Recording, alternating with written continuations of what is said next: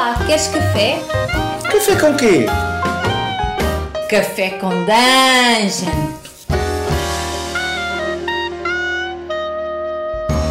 Bom dia, amigos do Regra da Casa. Estamos aqui para mais um Café com Dungeon, na sua manhã com muito RPG. Meu nome é Rafael Balbi e eu cuspi meu café porque eu estava bebendo aqui e apareceu um rato com a cara de um homem.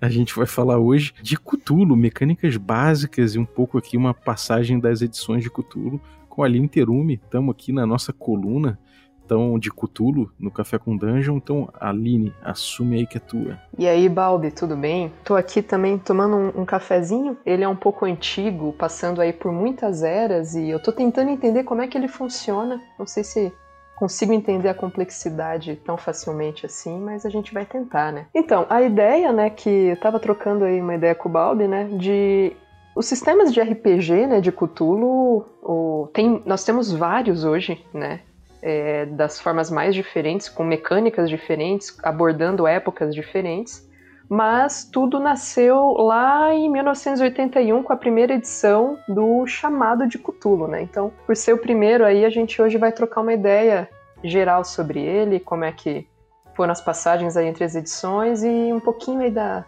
talvez da mecânica dele, para quem não conhece ainda o sistema, talvez ter uma, uma pequena noção de como é que ele funciona, né? Balbi já jogou bastante chamado de Cthulhu, cara? Cara, foi um dos, um dos jogos que eu joguei mais, talvez na segunda ou terceira edição do Cthulhu, que é o que o, o, meu grupo tinha. Passei um tempão sem jogar, principalmente na época do, do Ars Magic e tudo mais. Mas voltei a jogar mais recentemente. Não só o, o, o chamado, mas também o rastro e outras, outros. O Cthulhu Dark também. É, mas o, o, chamado de Cthulhu é muito emblemático, né, cara? Eu, eu lembro até hoje do, da edição, que da, da Chaosium, aquela capa meio, meio branca, assim, uma borda branca. E eu lembro que sempre tive um fascínio, cara, pelo, por, por esse jogo. E, sei lá, eu não, é, a sensação que eu tinha é que eu sempre precisava explorar um pouco mais. Eu acho que, eu, eu acho que na verdade, eu tava ficando meio louco. Já era a influência mesmo, né, do, do Cthulhu na sua vida.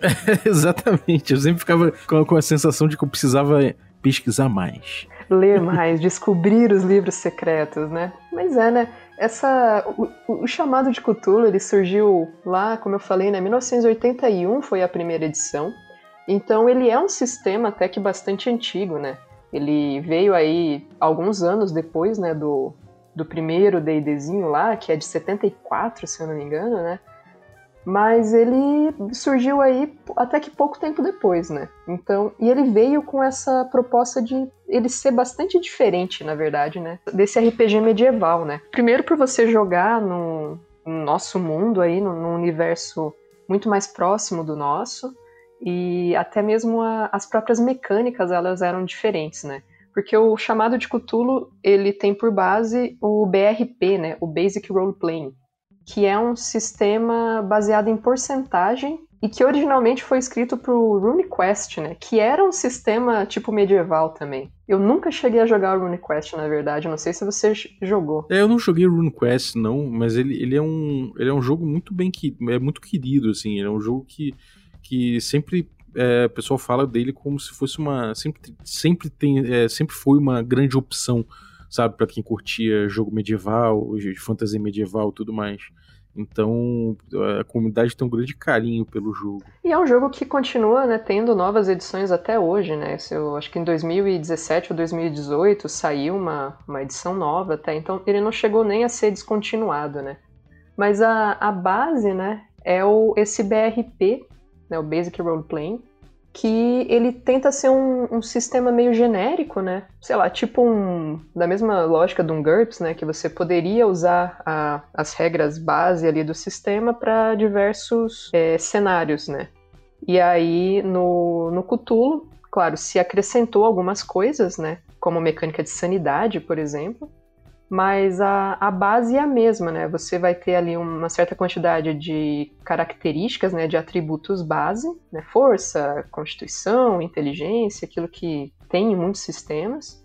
E aí depois disso você vai ter vários tipos de perícias, né, expressos em porcentagem. E aí ele tem essa facilidade, talvez, em relação a sistemas que trabalham com modificadores e, sei lá, taco e coisas do tipo, que a rolagem ela é muito intuitiva, né? Você rola o D100 e a ideia é tirar um número igual ou menor que aquele. Então, é, é bem rápido para você começar a jogar e entender como que ele funciona, né? É, eu tava olhando aqui, a edição que eu joguei não, não era a segunda, não, nem a terceira, era a quinta edição. E o que, que, você acha que veio mudando é, de lá pra cá que, que, que é digno de nota, assim?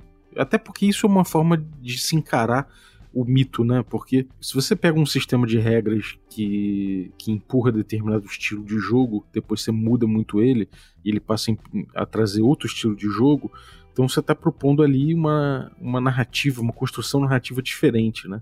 Mudou a esse ponto, não mudou? Por esse lado, assim, como é que você acha que rolou? Cara, assim, a, as edições, né, elas tiveram muitas mudanças, eu acho que mais estéticas e de apresentação do, do conteúdo, né? Então, você tem lá na primeira edição, ele incluía um livretinho base ali explicando o BRP, né, dessa essa coisa mais genérica. Aí lá na terceira foi quando eles dividiram, né, o livro do investigador e o livro do guardião. Então começou a, a tratar um pouquinho diferente essa, esses aspectos, mas não que ele tenha modificado tanto as regras. Foi mais uma questão de organização, né? Outras edições depois começaram a dar também uma reorganizada, mudaram a arte da capa, incluíram aí uma diagramação diferente. Existem algumas pequenas mudanças em termos de como montar a sua ficha, né? Então, quantidade de pontos de perícia que você vai ter, talvez, para criar o seu investigador, mas ela não chega a ser uma mudança nas regras, né? Então, sempre foram algumas pequenas mudanças um pouquinho mais estéticas, eu diria. Agora, quando chegou na sétima edição, que é a última que a gente tem, que saiu lá em 2014, aí sim a gente teve uma, uma revisão mais significativa de regras. É, foram acrescentadas algumas regras, né? E então, talvez assim, da 1 até a 6 do chamado, você vai ter pequenas mudanças pontuais e na sétima você já vai ter uma mudança um pouco maior. Mas mesmo essa mudança maior, ela não chega a impactar tanto, eu acho, na experiência de jogo, né? Quando eu, eu joguei né, a primeira vez, foi na, na edição que saiu aqui no Brasil, que era da sexta, que era, era aquela editora Terra Incógnita. Não sei se você conheceu essa edição aqui no Brasil. Não, essa eu não peguei, não. Era um, um livro, assim, uma capa azul, né? Um, um cutulo meio azulão, ele parecia meio que uma nuvem, sabe? Acho que tinha uns pilares também, se eu não, não tô muito enganada. E eu joguei nessa sexta edição e depois joguei com a sétima. E tem aí algumas modificações de regras, né? Claro, como, como eu disse, foi a maior revisão das regras que teve. Mas eu diria que a experiência ali do jogo ela não é tão diferente assim. Né? Você continua tendo um sistema baseado em você ter um investigador que vai se deparando pouco a pouco com as, esses mitos de Cthulhu, essas criaturas, esses deuses, que vai ficando louco conforme vai fazendo isso e vai, né, é, descobrindo, avançando e cujo destino final talvez seja realmente a loucura ou a morte, né? Não tem muito como você é, é meio inexorável esse destino, né? Assim como nos contos do Lovecraft. E como é que você vê o, a, a, edição chegando na sétima edição agora, né? É, como é que você vê que, assim, tem, parece que na comunidade, eu tava lendo aqui, não sei se na comunidade brasileira, mas na comunidade gringa, é, tem uma, um, a sétima edição foi um divisor de águas, né? Da sexta para sétima foi onde teve uma, uma mudança maior, né? Uhum, exatamente. Você, assim, até a sexta edição, é, a gente tinha um sistema que ele utilizava ainda os valores brutos né, de rolagem quando você criava um personagem. Então você vai determinar aqueles valores base de atributos, né, força, constituição, enfim, basicamente rolando 3d6, né? E aí conforme você ia jogando, em alguns momentos você ia, tinha que fazer multiplicações desses valores para determinar o valor em porcentagem que seria rolado, né? Então, ah, você vai fazer um teste fácil disso, sua perícia, seu, seu atributo nisso é 14, multiplica por 5, que daí dá 70, daí você rola um D100 para ter que rolar de 70 para baixo, né? Então, é, ele, ele dependia de fazer algumas dessas contas, às vezes, no meio do jogo. A sétima edição, ela já trouxe na ficha tudo anotado em porcentagem. Então, você faz a rolagem e já multiplica por 5 e já anota na ficha esse valor multiplicado que no fim é aquele que mais vai ser testado mesmo, né? Então, é, isso dá um pouquinho mais de agilidade ali na hora que você tá jogando. É, isso é importante, cara. Pois é, porque aí, assim, você até tem situações em que você tem testes que são mais difíceis, e aí você fala, olha, esse teste aqui você precisa fazer uma rolagem abaixo da metade da sua perícia. Mas é mais fácil eu, né, quando precisar pegar 70 e dividir por 5, do que pegar 13 e multiplicar por 5 e aí ver o valor e toda vez ter que fazer essa conta, sabe? ela acaba dando mais agilidade mesmo para o jogo, né? Sem contar que, assim, teve algumas mudanças na, na lógica do, dos pontos de vida, né? Então você antes se arredondava para cima, né? Você somava constituição e tamanho e arredondava para cima para determinar pontos de vida. Agora você passa a arredondar para baixo, então você começa a ter personagens. Pode, pode parecer uma mudança meio boba, mas você começa a ter personagens muito mais frágeis com isso, né? Incluiu-se taxa de movimentação, você tem agora uma regra que eu particularmente acho horrível de perseguição. Eu sei, nunca conheci ninguém que usou essa regra em qualquer jogo, mas tem uma regra lá de como é que você faz uma no melhor estilo a sombra sobre Innsmouth, sabe? Uhum. Mas não entrega, você acha que o sistema não entrega nessa, nesse ponto? Ah, um dia a gente pode até talvez discutir bem a fundo isso, mas eu acho que ele impõe uma mudança na, na lógica da narrativa muito grande, sabe? Tem uma quebra ali. É, até uma coisa que uma vez você comentou, né? A, a, questão da, de um sistema, você tá lá, ah, agora é uma batalha, peraí, para tudo que a gente está fazendo, vamos botar aqui um tapetinho, agora a gente vai virar totalmente a nossa mecânica para fazer uma batalha. Eu tenho essa mesma sensação quando é essa mecânica de, de perseguição, sabe? Para mim, ela, ela quebra completamente a, a lógica ali do, da narrativa que ela tá é, que é proposta. É, é porque perseguição, é, olhando como herança, né, perseguição é uma coisa que vem lá do D&D do D&D clássico, né? Você tem regra de perseguição, você tem regra de, de, ser, de você ser, ser pego e como num jogo de Cthulhu você tem muito essa coisa do de você de você eventualmente enlouquecer, fugir e, enfim, ter que correr pela tua vida. Acho que é influência disso, sabe? De, desse, tipo, traz um pouco essa, essa, essa necessidade de ter uma mecânica específica para isso. E aí acaba quebrando um pouco realmente. Agora, e a criação de personagem, cara? Como é que você cria um personagem no Cthulhu sétima edição? Bom, é, a criação de personagem, é, eu acho que ela é bastante, bastante simples, assim. Depois que você pega bem o jeito, você cria muito rápido ele, né? Então, como eu já comentei aqui bem, bem de leve, você vai ter num total de oito é, atributos base, né? Força, constituição, destreza, aparência, poder, inteligência, educação e tamanho, né? Para esses cinco primeiros que eu comentei, a rolagem são 3d6 e multiplica por 5, né? Cada um deles. Então, eu tirei um 12, 60. Tirei 10, 50. E você anota eles. E para os últimos três, a rolagem é 2d6 mais 6 multiplicado por 5. Isso vai te dar os atributos base do seu personagem. Você vai, depois disso, conseguir saber os valores derivados disso, né? Então, por exemplo, pontos de sanidade é igual ao seu poder. Pontos de magia é um quinto do poder. Seus pontos de vida é tamanho mais constituição e divide por 10. Então, se eu tenho lá tamanho 50, constituição 60, ele tem 11 pontos de vida. Né? Se eu rolei 70 em poder, eu tenho 70 é, pontos de sanidade, né? E basicamente a, a estrutura, né, o grosso do seu personagem é isso aí. É, essa coisa dos atributos ainda, né? Você tem força, constituição, tamanho. Por que, que o tamanho é importante, né? Será que o tamanho não poderia estar incluso ali em força e constituição, mais ou menos? Ou então essa coisa também do, do, do poder, né? O que, que é poder? Poder é uma coisa bem assim, é claro, a gente está querendo pesquisar o que, que é a influência de mecânica dentro do jogo, né? Mas é, o que, que é poder, né? Eu tenho poder! Eu vou botar tudo esse poder aqui. Pois é, o... bom, a força e o tamanho, né? O que você perguntou do tamanho, assim, de certa forma, ele parece meio redundante mesmo, né? Mas o... você pode ser um cara grande, mas não ser necessariamente forte, né? E esse seu tamanho ele vai influenciar, por exemplo, na sua taxa de movimentação também, né?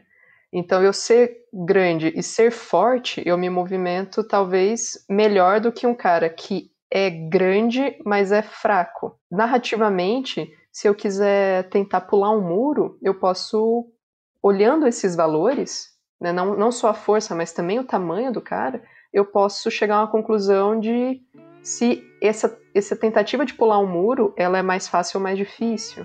Então eu acho que ele informa um pouco nesse aspecto, né? Eu sempre digo assim, ah, o cara se ele tem é, tamanho 80 e força 40, é bem provável que ele seja um cara bem alto, mas assim, mais obeso, talvez, sabe? Que não tenha uma musculatura tão desenvolvida. Aí você começa a olhar também isso em comparação com a constituição da pessoa. Somando cada um desses elementos, você consegue ter uma, uma ideia geral de como que é a característica física desse seu personagem. E aí uma tentativa, por exemplo, de uma, uma fuga, que daí, como eu comentei, né, das perseguições, mas que envolve a taxa de movimentação, é, ela vai te informar muito mais, né? Então, a, a, taxa de movimentação, por exemplo, ela é uma combinação de força e destreza em comparação ao tamanho. Se eu tenho força e destreza e as duas são maiores que o meu tamanho, a minha taxa de movimentação é mais alta. Né? Se as duas forem menores que o meu tamanho, é, é esse oposto, né? Que eu falei, é o cara que ele é grandão, mas pô, ele é fraco, ele ele não, não tem muita agilidade, então a taxa de movimentação dele vai ser menor. Então, é, são alguns, alguns atributos que realmente, quando a gente bate o olho, eles divergem muito de outros sistemas, né? O poder é, é também a mesma situação, né? O poder, ele meio que determina qual a, a estabilidade mental do seu personagem, tipo, a força de vontade dele, uhum. talvez, né? O quanto que você está propenso a conseguir enfrentar essas situações que demandam muito da, da, do seu equilíbrio mental. Por isso que disso vai derivar tanto os seus pontos de sanidade quanto os seus pontos de, de magia. E muitas vezes, quando você é submetido a um, uma magia de um NPC, né, de um oponente, você faz um teste de poder para tentar resistir à magia, é quase como se fosse um, uma salvaguarda. E você eventualmente faz magia também, e aí e, e, o poder influi. Exatamente. Você, você pode né, é, entrar em contato com materiais dos mitos e aprender magias, ou aprender magias com contatos com criaturas dos mitos, né? Então, um encontro aí que você tenha com um migo, por exemplo, ele pode te ensinar uma magia. E aí, existem magias que demandam gasto de pontos de magia, que eles são recuperáveis, né? Então, depois de você descansar e tal, ele regenera. Mas tem magias que elas drenam permanentemente o seu poder. E isso vai mostrando o quanto que o contato com isso ele vai pouco a pouco acabando com essa estabilidade mental do personagem também. Uhum. E, e, o, e a sorte? Ah, a sorte, né? Pois é. é. Além então desses oito atributos base, você tem também a rolagem de 3d6 multiplicado por 5, que vai determinar a sorte do seu personagem. Existem algumas mecânicas opcionais né, nessa sétima edição, de que não são realmente obrigatórias, mas é, elas dão aquela, aquela ajudinha né, pro, pro jogador, e aí aquela questão de você, às vezes, achar uma solução para um problema que não existe, eu acho que esse talvez seja um deles. Mas você pode gastar pontos de sorte para passar numa, numa rolagem, né, num teste, que você tenha falhado. Então, se eu quero escalar o um muro, aí eu tinha que tirar 40 e eu tirei 43. Vai falar, ah, eu quero gastar 3 pontos de sorte para conseguir pular o um muro. E aí, né, você gasta, você, tem 50 pontos de sorte, você passa a ter 47, queima esses 3 pontos e consegue passar naquele teste que você falhou. Só que ela não pode ser usada em combate, para você é, passar no teste de sanidade, né? Tem algumas regras de momentos que não podem ser usados sorte nesse caso.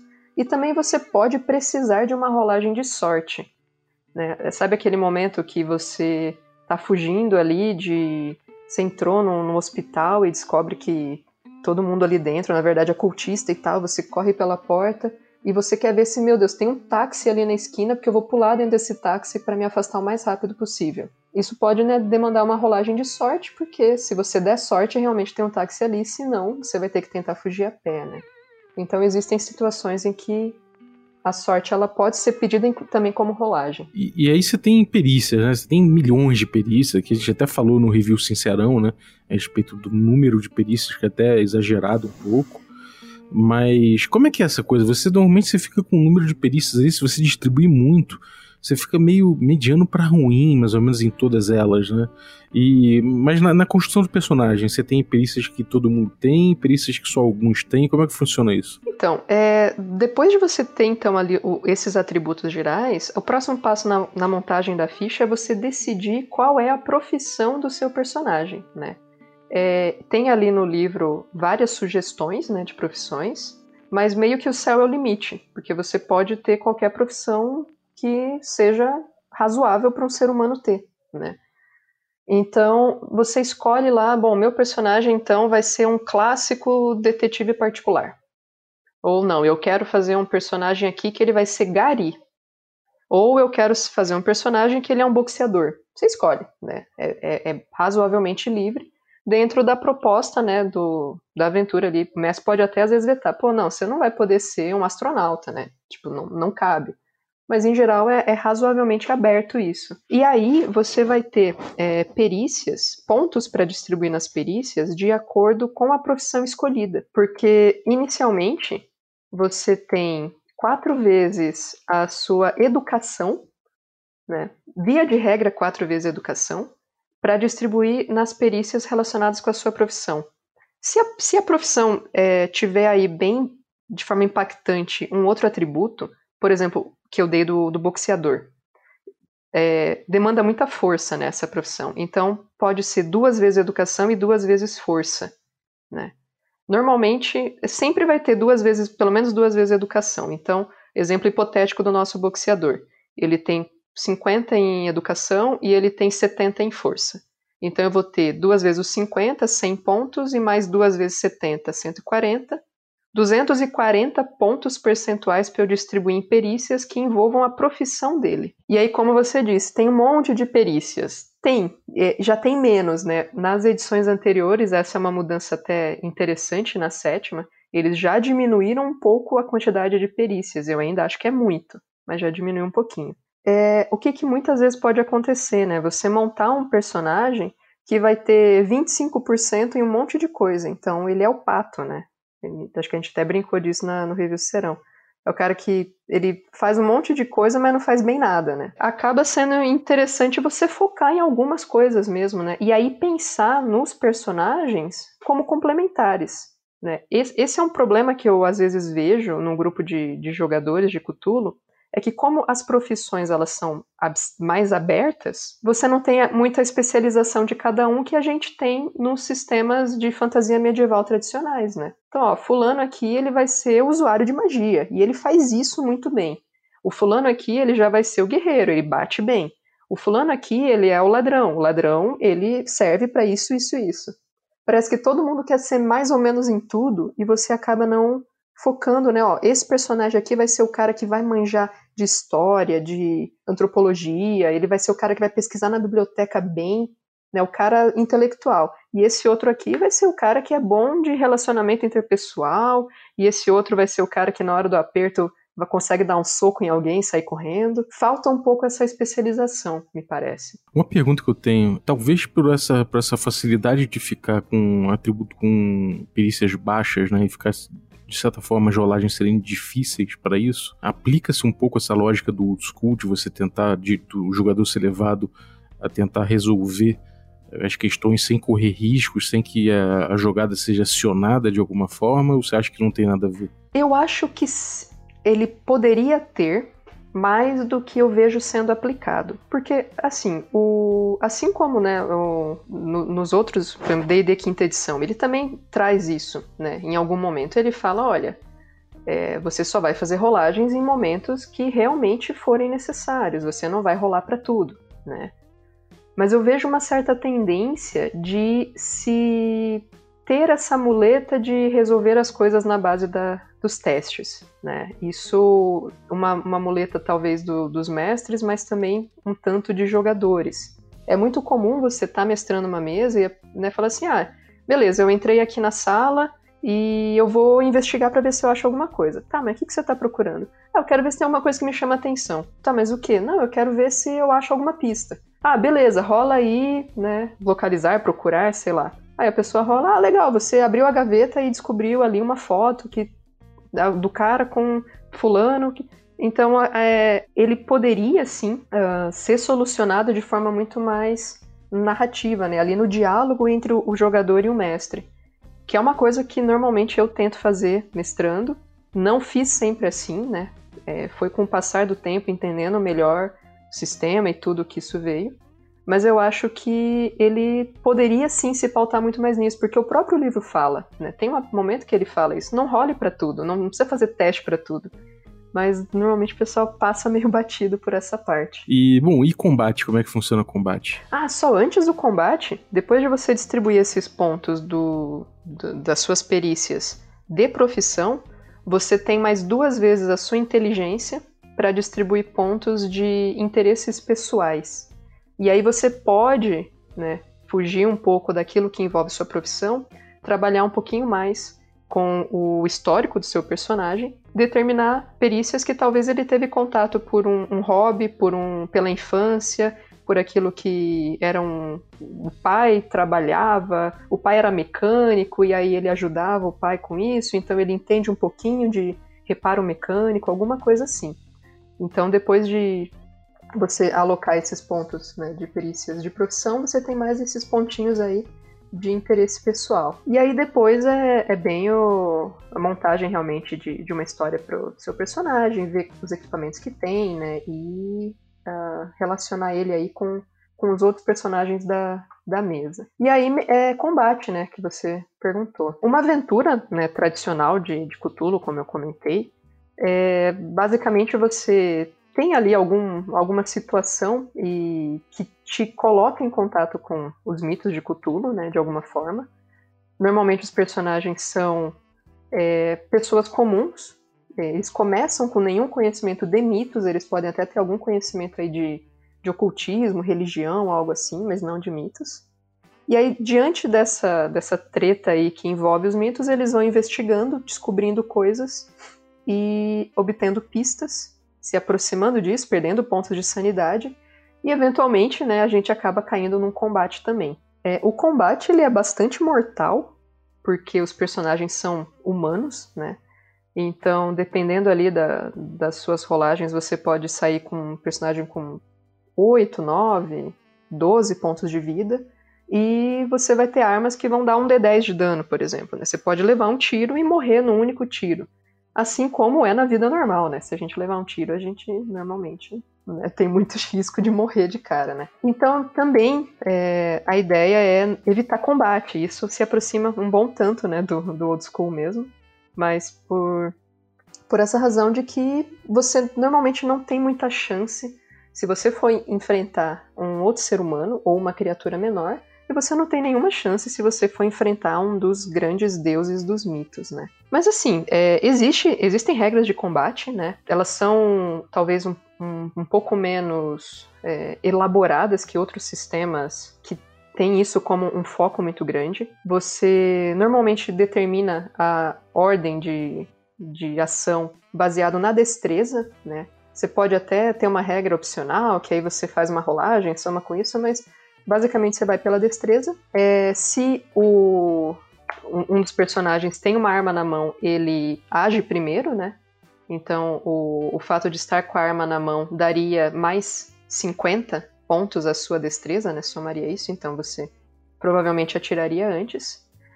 E ele tenta trazer uma mecânica aí bem dinâmica, porque uh, se for um combate corpo a corpo, o, aquele que vai começar atacando, ele declara, né? Ah, eu vou bater, eu vou fugir, ou então eu quero imobilizar o cara. E aí aquele que vai ser alvo desse ataque, ele pode é, dizer se quer tentar desviar, se ele quer tentar contra-atacar, ou tentar uma manobra também de contra-ataque, digamos assim. Então, por exemplo, ah, eu vou tentar dar um soco no, no Balbi. Provavelmente eu me daria bem mal nessa. É, aí o Bob olha e fala: Não, se ela vai vir me dar um soco, eu vou dar um soco né, antes. A gente rolaria né, esse ataque e aí faria uma comparação entre essas rolagens. Né? Você tem aí graus de, de sucesso na rolagem. Dando lá também um, um exemplo, né? Se eu tenho 50 em briga e o Balbi tem 70. Eu rolei e tirei 22. Então eu tirei menos que a metade da, dessa minha perícia. O Balbi tinha 70 e ele rolou 60.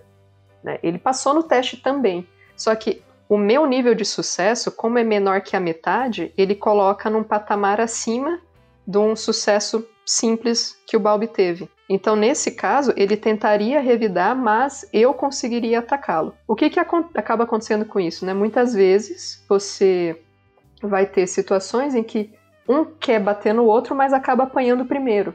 E aí depois o outro tem a ação normal dele. Então, a tendência é que os combates eles sejam razoavelmente rápidos, porque num troca-troca ali de soco ou de tiros que sejam mesmo, entre pessoas que têm HP baixo e que tem essa dinâmica de desviar e, e contra-atacar, e você pode também simplesmente imobilizar. Eu posso, ah, não, ela vai me dar um soco, mas eu só vou tentar dar uma rasteira, derrubar no chão e acaba por aqui. Né? Você pode ter essas manobras também. Então ela tem aí algumas é, regras que eu acho que elas tornam realmente um tanto quanto dinâmicos esse combate. Bom, você então tem aí. A gente falou de combate, falou do, das perícias e tudo mais. Mas você ainda tem outras coisas aí, tipo evolução de personagem, como é que funciona? Bom, bacana. Evolução do personagem, em chamado de Cthulhu, ele leva em consideração que o uso bem sucedido da perícia permite que você melhore ela, né? Então, cada vez que eu uso uma perícia e eu sou bem sucedido nessa, nessa rolagem, ali na minha ficha do ladinho dela tem um quadradinho que aí eu marco. Porque aí, assim, ao final de, de um, um arco ali de história, né? Então ele trabalha um pouquinho também com essa, essa lógica de milestone, né? Não, é não seria ao final de cada sessão, mas ao final de um, um arco de história. Os jogadores fariam é, testes para ver se conseguem melhorar essas perícias nas quais eles foram bem sucedidos. Então, a, você, você teria lá uma a perícia, dando lá um outro exemplo de novo, né? O, o, brigar mesmo, que eu tinha 50%. Eu fui bem sucedido e consegui bater no balde. Aí eu marquei ela. Quando eu for evoluir né, tentar evoluir esse personagem, eu tenho que fazer uma rolagem e tirar um número maior do que aquela perícia que eu tenho. Então é diferente na hora que eu quero passar no teste. Agora, digamos assim, eu teria que falhar nesse teste. Caso isso aconteça, aí eu posso rolar um D10, né, pela, pelo livro de regras, e o valor que eu tirar eu aumento nessa minha perícia. Rolei lá, tirei 4, agora eu tenho 54% nisso aqui.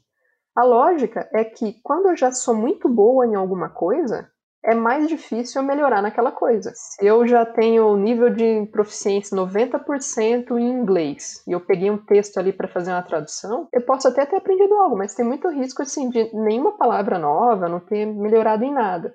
Agora, quando eu tenho lá 30% e consigo traduzir, a tendência é que você tenha aprendido muito com isso, né? Isso é bom, estimula um pouco que você utilize esses esses, esses, essas perícias que você não é tão bom, né? Pois é, só que aí eu acho que também puxa um pouco para a solução em, em rolagem do, dos problemas, porque eu já ouvi de jogadores falando, ah, mas deixa eu rolar, porque aí se eu passar, depois eu melhoro na perícia. Estimula a mecânica, a solução mecânica. Estimula muito a mecânica em detrimento da narrativa, né? É uma, é uma mecânica aí, uma forma de evolução muito lógica, mas que talvez seja um dos motivos de forçar muitos testes durante o jogo. E, e como é que fica a sanidade, essas coisas, essa estabilidade mental, essas coisas assim? Ah, bom, sanidade é o talvez o, o ponto de maior destaque aí, né, do, do sistema. Você, conforme vai evoluindo aí nas suas investigações, você vai se deparando com situações que podem é, pedir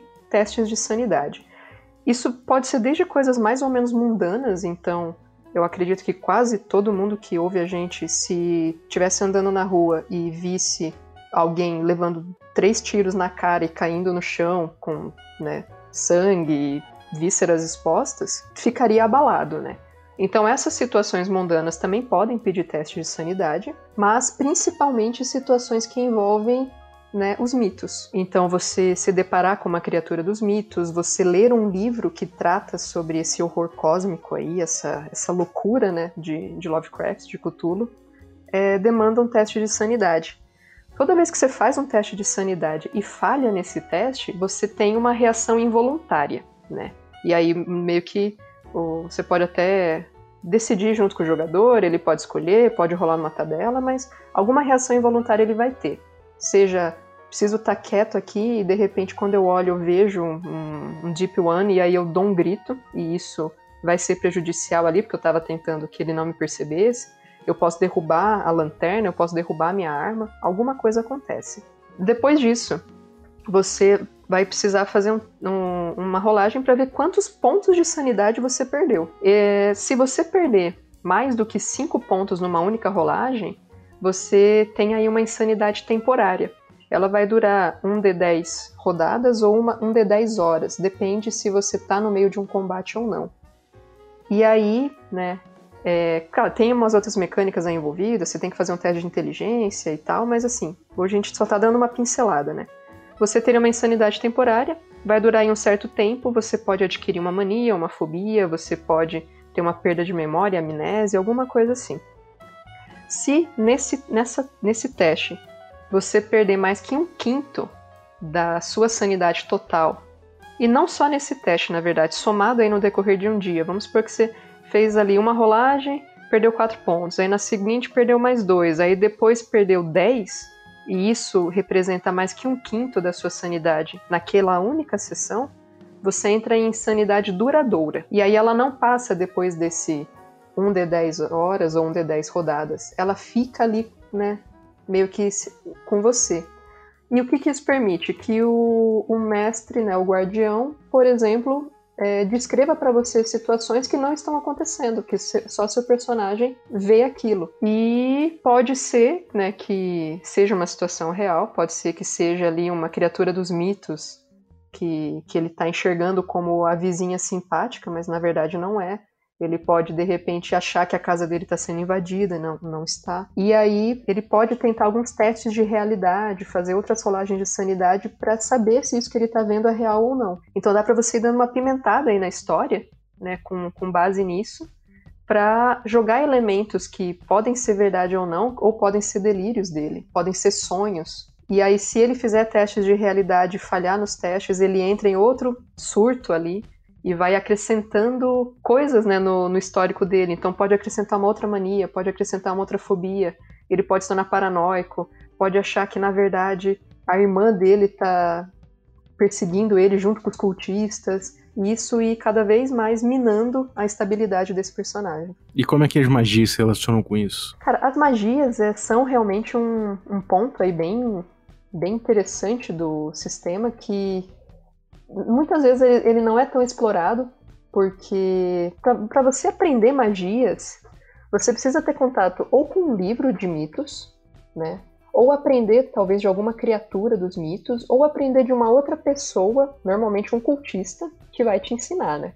Porque o, o limite ali, o limiar entre você ser a pessoa normal que está investigando e você virar um cultista é muito tênue. Conforme os investigadores começam, não, vou aprender uma magia, vou invocar, vou fazer um ritual, vou invocar uma criatura, eles estão cada vez mais perto de se tornarem talvez aquilo que eles estão investigando e combatendo, né? Você pode aprender então magias que envolvem desde in, é, invocar né, deuses, invocar criaturas menores. Você tem magias que poderiam tirar o, um órgão vital e colocar em outra parte do seu corpo.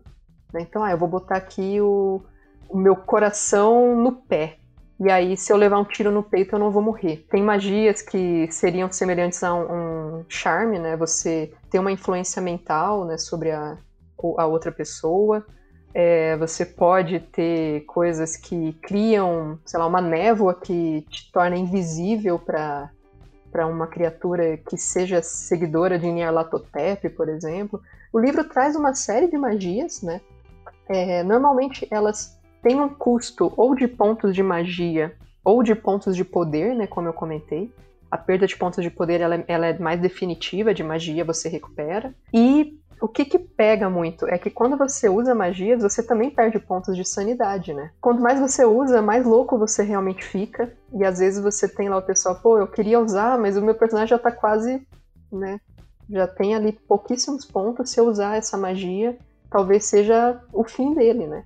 E é mais ou menos isso mesmo, né? O, às vezes eu, eu vejo jogadores com muito medo de, de usar isso para não perder o personagem por um apego, mas isso é uma coisa que é a, a proposta do sistema mesmo, né? É você chegar lá no ponto e, cara, eu vou ficar louco, mas eu vou fazer isso aqui porque eu acho que com isso eu vou é, impedir que Cthulhu volte. E aí você vai lá e dá essa última cartada de tentar alguma magia ali, e no fim das contas você acaba se juntando aos cultistas, né, no meio disso. Mas basicamente seria isso. Você tem ali alguns, alguns elementos materiais para algumas magias. Nem todas têm, algumas têm. Algumas têm elementos verbais. Você gasta pontos de magia, pontos de poder. Né? Tem ali perda de pontos de sanidade. É, tem uma duração, um tempo para você preparar. Algumas são instantâneas, outras não, né? Tem até alguns suplementos que trazem muitas magias e são muito interessantes, cara. Elas são muito loucas.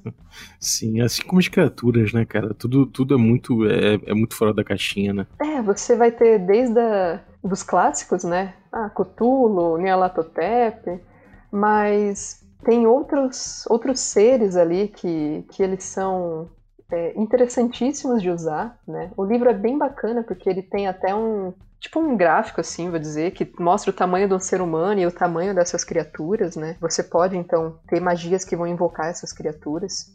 E aí eles têm as estatísticas deles também. Muitas dessas criaturas sabem magias, podem usar.